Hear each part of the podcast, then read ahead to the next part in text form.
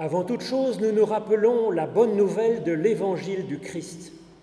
Qui que vous soyez, quoi que vous soyez, la grâce, la miséricorde et la paix de Dieu sont sur vous, en Jésus-Christ, notre Seigneur et notre frère. Quelle que soit votre foi ou votre absence de foi ou votre foi chancelante, quelles que soient vos convictions ou vos doutes, Dieu vous bénit et vous accompagne.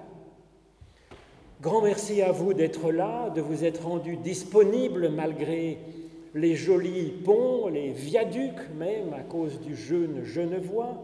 C'est vraiment une force, c'est vraiment bon d'être ensemble pour célébrer notre Dieu et nous ouvrir à tout ce qu'il désire nous apporter comme bénédiction. En réponse à cette grâce de Dieu, je vous propose de vous unir dans le chant du psaume 33.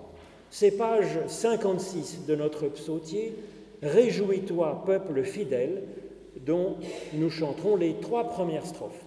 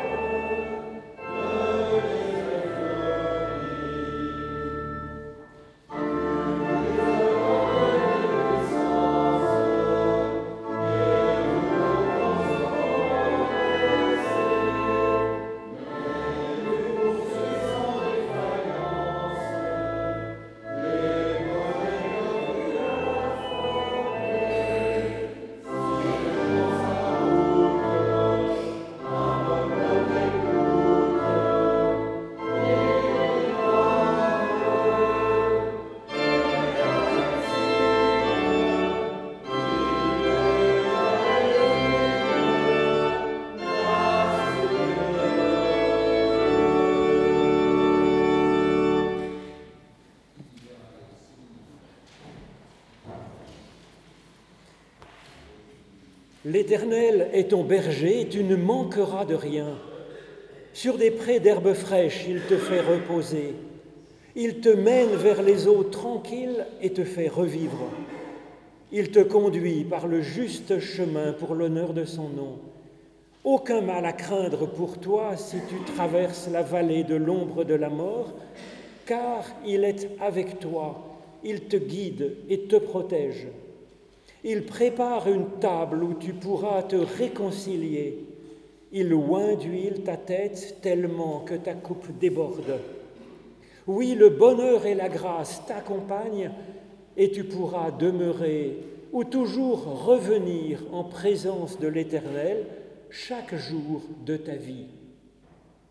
Alors c'est fort de cette promesse que nous pouvons nous tourner vers l'Éternel notre Dieu pour lui demander son pardon et son aide. C'est ce que nous pouvons faire en suivant du cœur ce psaume de David, qui s'y connaissait en péché et aussi en repentance. Pitié pour moi, mon Dieu, dans ton amour. Selon ta grande miséricorde, efface mon péché. Lave-moi tout entier de ma faute. Purifie-moi de mon offense. Oui, je connais mon péché, ma faute est toujours devant moi. Ce qui est mal à tes yeux, je l'ai fait. Mais tu veux au fond de moi la fidélité. Dans le secret, tu m'apprends la sagesse.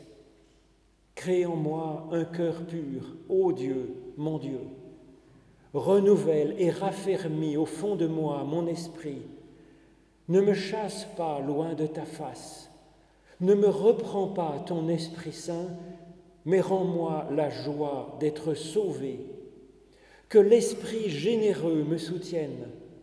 Alors aux pécheurs j'enseignerai tes chemins, vers toi reviendront les égarés. Seigneur, ouvre mes lèvres et ma bouche proclamera ta louange. Amen.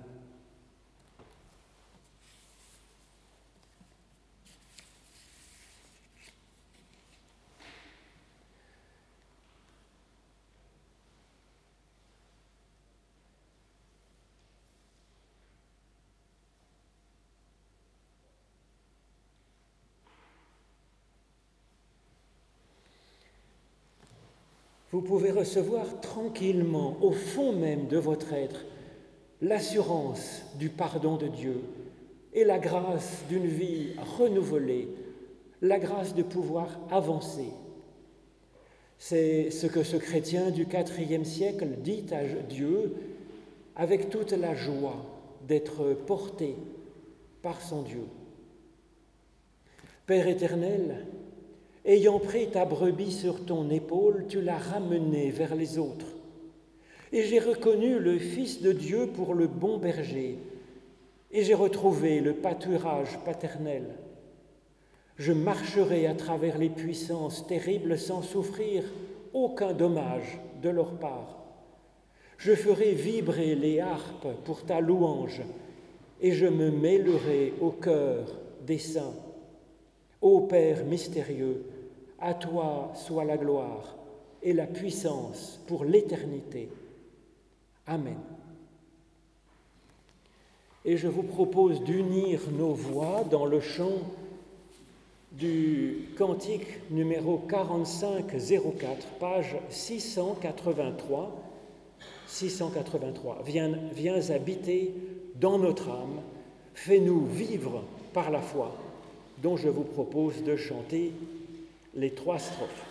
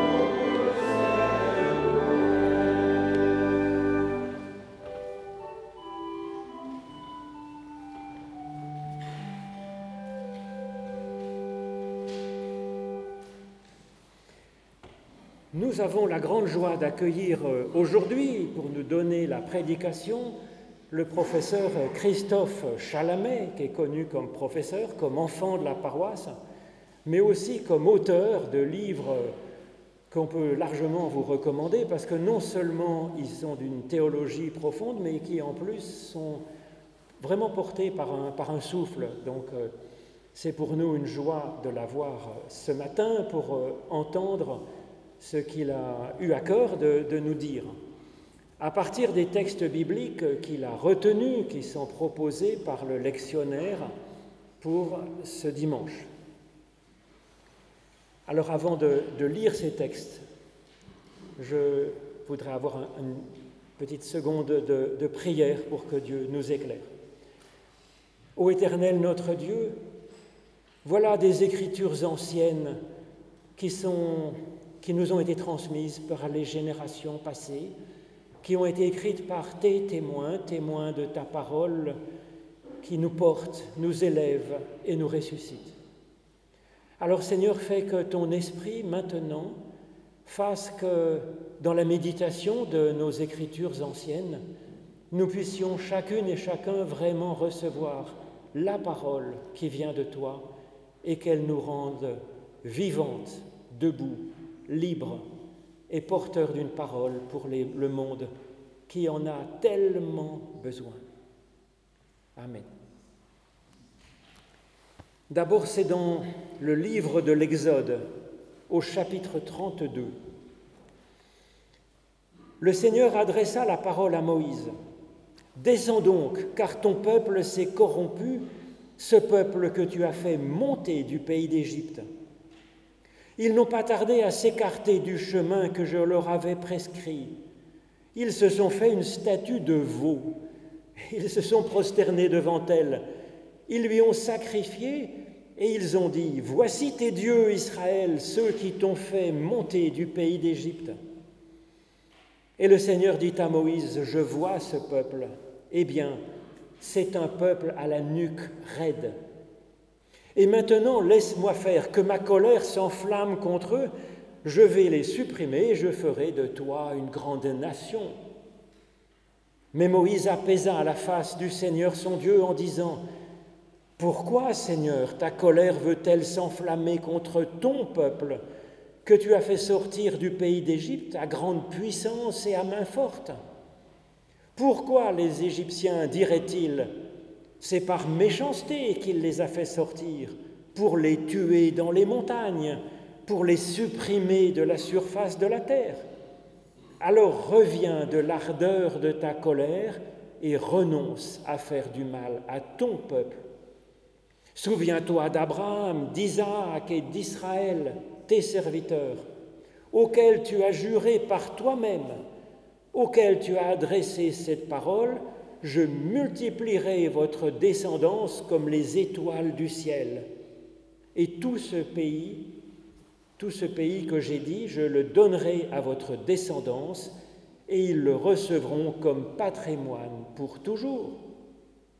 Alors le Seigneur renonça au mal qu'il avait dit vouloir faire à son peuple.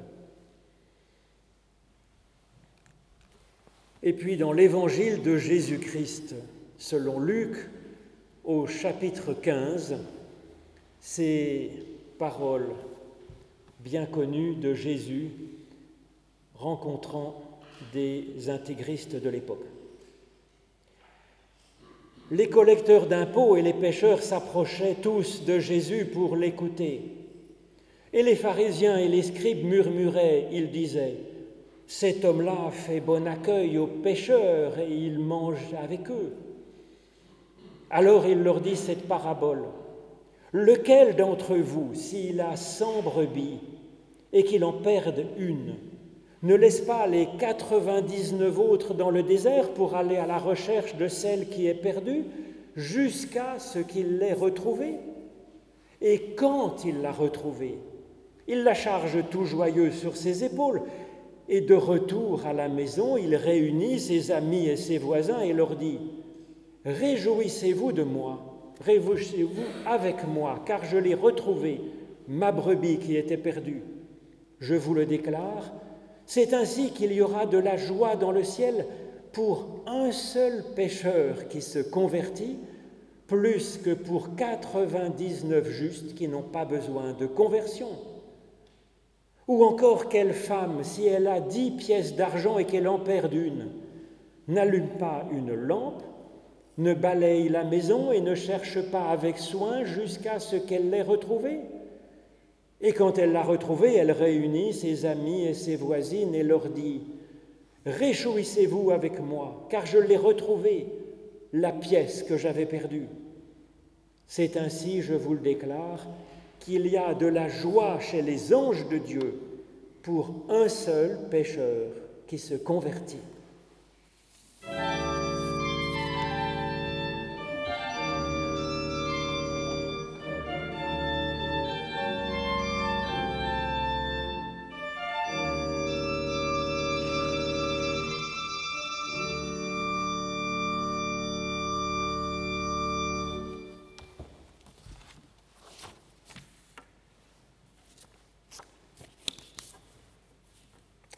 Les deux textes bibliques que nous venons d'entendre, celui du livre de l'Exode sur le peuple à la nuque raide, qui tombe dans l'idolâtrie, peu après la sortie d'Égypte, en chemin vers la terre promise, et puis celui de Luc sur ce qui a été perdu et la joie du ciel quand ce qui était perdu a été retrouvé. Ces deux textes nous en disent beaucoup sur celui qui se trouve en filigrane et même bien plus qu'en filigrane, tout au long des écrits bibliques. Le Dieu d'Israël est un Dieu qui vient chercher celles et ceux qui sont perdus. On pourrait dire que quasiment toute l'intention de Dieu, toute la prédilection de Dieu va vers ce qui est perdu. Celles et ceux qui sont perdus.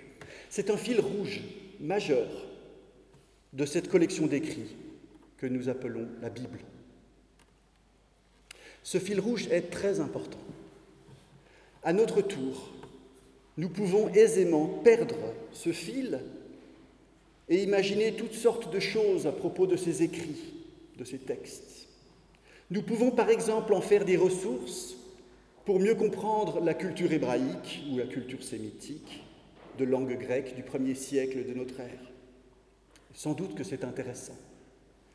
Mais ce faisant, nous passons peut-être à côté de ce que ces écrits veulent nous dire à nous aujourd'hui. Que nous disent-ils à nous aujourd'hui? Quelle est la parole vivante du Seigneur pour nous à travers ces écrits, par ailleurs si lointains culturellement et historiquement? À mes yeux, il s'agit d'un message tout simple mais que nous avons d'immenses difficultés à percevoir, à intégrer. Un message que nous mettons toute une vie, et sans doute nous faudrait-il davantage que toute une vie, pour intégrer ce message dans notre existence tant collective que personnelle. Ce message, je le résumerai ainsi, nous nous perdons toujours à nouveau. Mais Dieu ne cesse de se mettre en quête de celles et ceux qui se perdent nous-mêmes, afin de nous trouver et afin que nous retrouvions le chemin qui mène à la vie. Nous perdons le fil, toujours à nouveau. Je ne viens pas ici vous enjoindre à battre votre coulpe, comme le psalmiste.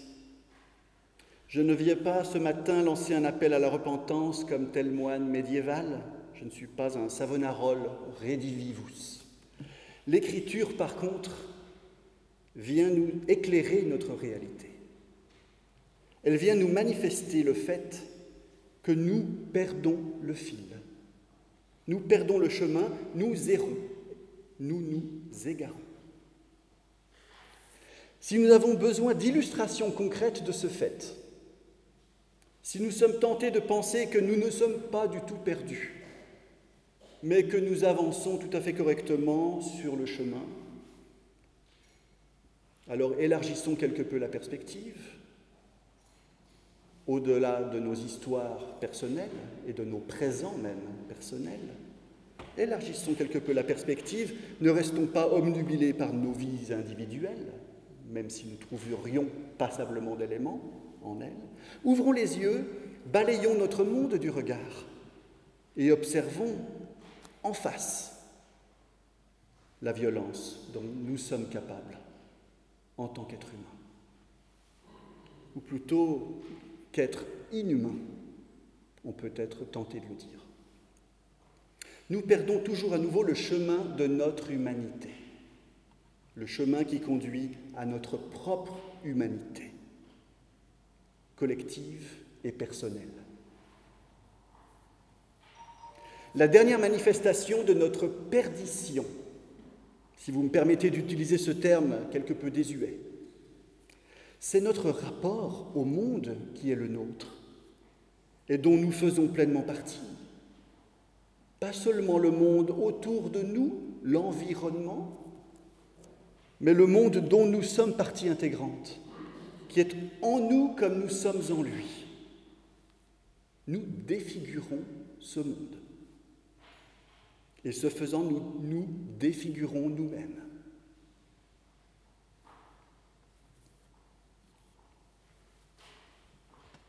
Et c'est alors que ce mot de salut intervient dans les écrits bibliques et pour la foi chrétienne. À nouveau un mot qui nous parle peut-être difficilement ou peu de nos jours.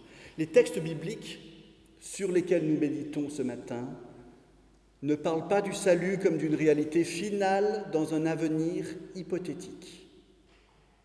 D'ailleurs, Jésus parle très peu du salut de cette manière, même si on l'attend et on lui pose des questions sur ce point-là. Le salut n'est pas simplement une réalité qui arriverait à la fin. Les récits de l'Ancien Testament, mais aussi un texte comme celui de Luc 15 de ce matin, sur ce qui a été perdu puis retrouvé, viennent nous interpeller dans notre aujourd'hui, ici et maintenant. Ce mot de salut désigne alors le revirement qui se passe quand ce qui était perdu est trouvé, retrouvé. Ce qui n'était plus en relation avec ses congénères, la brebis égarée, ce qui a été déconnecté de la relation vitale, dont elle a besoin est restaurée dans la relation, dans la relation qui lui permet de vivre, de continuer d'avancer dans la pérégrination que sont chacune de nos existences. Le salut, c'est peut-être cette restauration de la relation, ici et maintenant, la remise en état de la relation qui avait été rompue, brisée, réduite à néant. Alors bien sûr, on peut se demander si la rupture finale de la relation, que signifie la mort d'être cher, est elle aussi surmontée par Dieu qui vient chercher ce qui est perdu. Et on peut dans ce cas se mettre à spéculer sans fin et aussi à douter sans fin. Mais les textes bibliques nous invitent, plus que cela, nous appellent à mettre fin à ce type de spéculation, à cesser d'imaginer un au-delà plus ou moins cotonneux, où tout va bien. Le christianisme a beaucoup misé sur cet au-delà, où toutes celles et tous ceux qui ont souffert seront récompensés en proportion de leur souffrance. Un philosophe du XIXe siècle a prénommé cela l'opium du peuple qui permet de garder les masses de travailleurs, de travailleuses, d'hommes et de femmes dans une somnolence artificielle, factice, en attendant la rétribution finale, céleste. L'Évangile, lui, nous renvoie à l'aujourd'hui. Même sur la croix, s'adressant au larron à ses côtés, Jésus dit, Je te le dis aujourd'hui, tu seras avec moi au paradis. On retrouve ici nettement à la fois la dimension temporelle de l'aujourd'hui, plutôt qu'un hypothétique futur, et la dimension géographique, si on veut dire comme ça, de l'être avec. Tu seras avec moi aujourd'hui. La relation. C'est cela qui compte, l'aujourd'hui de la relation. L'aujourd'hui de la relation, y compris par-delà la mort, comme l'indique Jésus aux brigands. Je vous livre à cet égard ce qui me semble être une perle dans la pensée vaste de notre compatriote Karl Barth, qui, lorsqu'il parlait de l'au-delà, dans sa grande œuvre théologique, modérait quelque peu certaines grandes envolées chrétiennes sur le sujet de l'au-delà. Et ses descriptions imagées, métaphoriques, pour dire Dieu est notre au-delà. L'au-delà n'est pas un paysage imaginaire céleste, Dieu est notre au-delà. Mais de quoi parlons-nous quand nous parlons de Dieu? Vous aurez relevé l'audace extrême du texte de l'Exode. Dieu même semble avoir perdu le fil de sa promesse, de son histoire avec le peuple qu'il vient de libérer en le faisant sortir ex Le chemin qui sort d'Égypte. L'amour rend aveugle, oui, mais la colère aussi. Et dans ce texte, c'est bel et bien la colère qui semble avoir pris le dessus de Dieu même. Alors que le plus souvent nous imaginons l'être humain qui se dévoie, qui perd le fil, puis Dieu qui vient le trouver et l'éclairer afin qu'il se remette en route. Ici, en Exode 32, c'est l'audace extraordinaire de ce texte, c'est l'inverse qui se produit. Dieu perd le fil de sa promesse. La colère lui est tellement montée au nez qu'il lui faut un être humain, Moïse, pour lui rappeler le béaba de l'alliance avec son peuple. Ce qui nous apparaît comme des anthropomorphismes de bas étage, la colère qui monte au nez de Dieu, nous révèle en fait l'identité de Dieu, qui n'est en rien figé, qui est vivant, qui est en mouvement, qui est gagné par la colère avant de se souvenir de son alliance et de sa promesse. Ce Dieu-là n'est pas une idée philosophique. Il n'est pas un être suprême, E majuscule, dont la stabilité l'imperturbabilité et l'immutabilité seraient les principales caractéristiques ou attributs. Non, ce qui fait l'être de Dieu, c'est une sorte de passion pour son peuple, un pathos. On est loin du stoïcisme. Un pathos qui l'emporte en quelque sorte, le plus souvent dans le sens de la compassion pour son peuple lui-même en souffrance, mais parfois aussi dans le sens d'une colère qui voile l'intention réelle centrale de Dieu. Vous connaissez ces versets sur sa colère qui dure un jour et sa compassion et sa bonté qui durent mille ans. Nous avons une illustration de cela dans ce texte.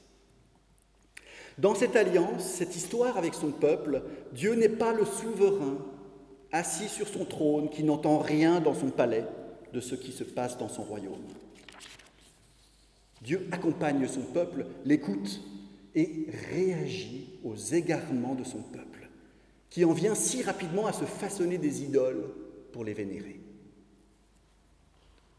Avons-nous besoin, en tant qu'espèce, de nous prosterner devant de telles idoles faites de main d'homme et de sacrifier nos vies devant elles? Je ne sais pas si nous en avons besoin, mais de fait, c'est ce que nous faisons. Notre foi consiste en la confiance, la certitude que Dieu vient nous délivrer, toujours à nouveau, de ces idoles mortifères qui défigurent notre humanité et notre dignité. Je crains fort que dans une société qui se veut sans Dieu, notre tendance à vénérer des idoles façonnées par nos mains ne sera pas amoindrie, mais renforcée. Nous tendrons également à projeter dans des autorités politiques, dans des stars du moment, une certaine dimension sacrée. Cela, nous l'avons vu tout au long du XXe siècle, encore en temps de chrétienté d'ailleurs. Et nous continuons de le voir en ce début du XXIe siècle. On se débarrasse de Dieu à nos risques et périls. Mais ce qui est bien plus important, c'est de nous laisser dire par les Écritures quel est ce Dieu dont nous souhaitons parfois en tant que modernes nous débarrasser? Non pas un être suprême figé dans le marbre, mais plutôt celui qui infatigablement vient relever ce qui était brisé et tombé, qui vient remettre debout ce qui se fanait, ce qui se ratatinait. Cet acte de chercher de trouver ce qui était perdu, on le voit dans le texte biblique, est la source d'une authentique joie. On le voit aussi dans le psaume 51. La source d'une authentique joie irrépressible, surprenante aussi. Elle monte comme la lave d'un volcan. On ne peut pas l'arrêter, lui mettre un frein. Elle jaillit et jaillit encore dans un mouvement continu. Elle ne peut pas ne pas être transmise, cette joie. Il y a une sorte de nécessité qui, là encore, n'est pas la nécessité de la philosophie, mais un autre type de nécessité, nécessité vitale, inépuisable. Relisons le texte de Luc, ce verset extraordinaire. Et quand il a retrouvé la brebis, il la charge tout joyeux sur ses épaules. Et de retour à la maison, il réunit ses amis et ses voisins et leur dit, Réjouissez-vous avec moi, car je l'ai retrouvé ma brebis qui était perdue. Vous voyez cette diffusion de la joie. Avec ces deux textes bibliques, nous retrouvons donc deux éléments absolument cruciaux de la foi chrétienne, de la foi juive aussi, qu'on a longtemps appelé perdition et salut mais que nous pouvons exprimer différemment aujourd'hui. Le fait que nous nous égarons en tant qu'espèce, en tant que créature, et l'urgence de retrouver le chemin qui conduit non pas à la mort, à la destruction, à la violence gratuite, à l'emprise sur autrui, mais à la vie. Sur ce chemin, et pas seulement au terme de ce chemin, la joie est donnée. Bien tassée, nouvelle, chaque matin. La joie de Dieu, de Dieu même, qui se réjouit chaque fois que ce qui était perdu est retrouvé. Une joie qui se répand comme une traînée de poudre parmi celles et ceux qui se reconnaissent comme ayant été trouvés et qui, rende grâce à Dieu, comme nous le ferons tout à l'heure, parce que Dieu est celui qui inlassablement se met en quête de l'humain et de toute sa création. Loué soit le Seigneur.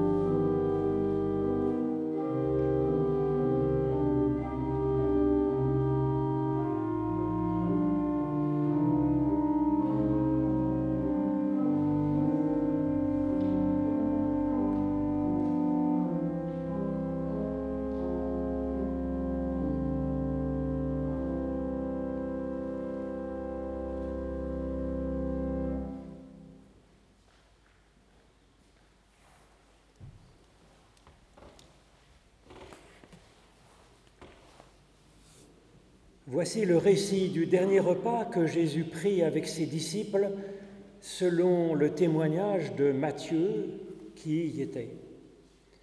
Pendant le repas, Jésus prit du pain et après avoir dit la bénédiction, il le rompit. Puis le donnant aux disciples, il dit, Prenez, mangez, ceci est mon corps. Il prit ensuite une coupe et après avoir rendu grâce, il la leur donna en disant, Buvez-en tous, car ceci est mon sang, celui de l'alliance versé pour la multitude, pour le pardon des péchés. Nous prions. Père éternel, envoie sur nous ton Saint-Esprit, afin qu'en recevant ce pain et cette coupe, nous approfondissions notre communion avec la personne et avec la vie du Christ.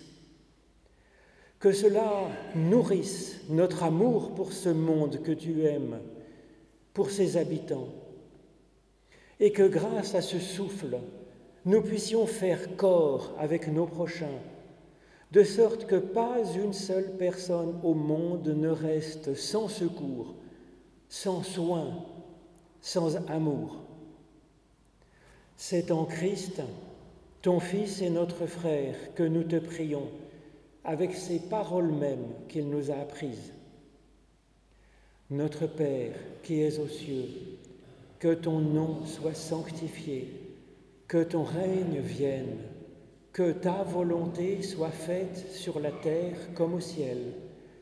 Donne-nous aujourd'hui notre pain de ce jour, pardonne-nous nos offenses comme nous pardonnons aussi à ceux qui nous ont offensés, et ne nous laisse pas entrer en tentation, mais délivre-nous du mal, car c'est à toi qu'appartiennent le règne, la puissance et la gloire pour le siècle des siècles. Amen. Et je vous propose de nous unir dans la joie d'avoir le Christ pour nous ressusciter. Au cantique 45-05, page 684, cantique que d'ailleurs Diego nous a déjà mis dans l'oreille. Ô Jésus, ma joie, les quatre strophes.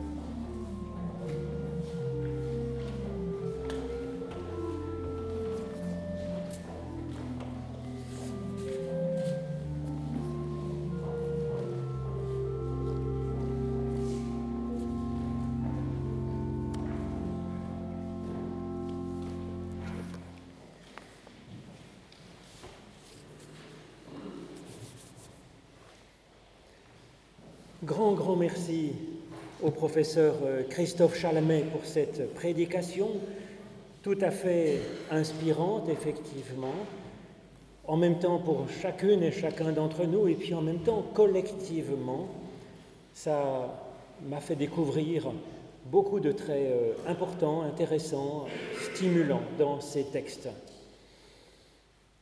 Merci à vous d'être venus faire corps ensemble par euh, le chant, par la louange, par notre, euh, notre assemblée, de faire partie de cette assemblée, et puis aussi eh bien, par, euh, par notre écoute et le fait que ça nous transporte.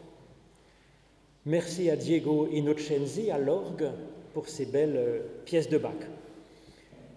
Et puis la semaine prochaine, eh bien, mardi de 18h30 à 19h30 au chalet paroissial en face, on va commencer donc un nouveau cycle de formation autour de la Bible. Nous regarderons les différents genres littéraires dans la Bible en commençant par euh, les mythes fondateurs, en particulier donc mardi prochain, le déluge, sa relecture par Pierre dans sa lettre, première lettre, et aussi bien, par Jésus qui évoque le déluge dans l'Évangile.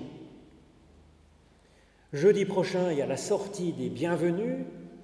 Effectivement, nous y sommes euh, largement bienvenus. Il y a un esprit tout à fait euh, fraternel dans ce groupe. C'est chaque fois pour moi une joie de, d'avoir, euh, de pouvoir participer à ces rendez-vous. Et puis dimanche prochain, à 10h, au temple de Colonie, eh bien, nous allons avoir la joie d'avoir un culte et je vous proposerai une réflexion que je suis déjà en train de préparer sur la beauté, avec euh, en particulier le, premier chapitre de la Genèse, Dieu vit que cela était beau. Maintenant, c'est le moment de l'offrande. Effectivement, c'est euh, pour aider, participer à ce que l'Église puisse annoncer dans ce monde qui en a tant besoin l'évangile de Jésus-Christ une espérance, une foi et un amour qui nous portent. Mais c'est aussi un geste liturgique qui, dans notre existence, permet de replacer la foi comme gouvernant les moyens dont nous disposons. Et pendant ce temps d'offrande, je vous propose de chanter le chant page 576, le 41-10, Bénissons Dieu notre roi, le puissant roi de gloire. Effectivement, la bénédiction scelle une alliance, Dieu nous bénissant et nous, nous bénissons Dieu. Je propose de chanter donc Bénissons Dieu notre roi.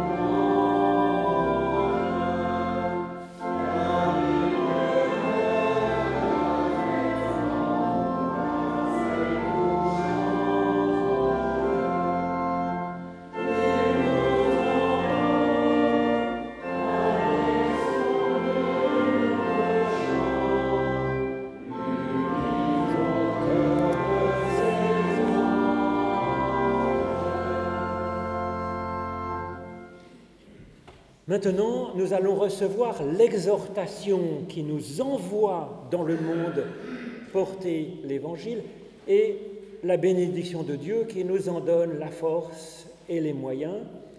Et c'est pourquoi, juste après la bénédiction, eh bien, nous sortons accompagnés par l'orgue pour aller dans le monde euh, avec euh, énergie et enthousiasme, effectivement, Allons dans ce monde porter et vivre comme nous le pouvons, selon ce que notre cœur nous inspire, avec l'éclairage de l'Esprit Saint, selon notre vocation personnelle, tout simplement comme nous le pouvons, porter l'évangile du Christ par la parole, par le geste, par ce que nous sommes. L'Éternel te bénit et t'accompagne sur la route qui est la tienne. L'Éternel fait resplendir sur toi sa lumière et t'accorde sa grâce. L'Éternel lève son visage vers toi et te donne sa paix. Tu sauves, ô Éternel, l'humain et tout ce qui vit en ce monde. Qu'il est précieux ton amour, ô Dieu, mon Dieu. Amen.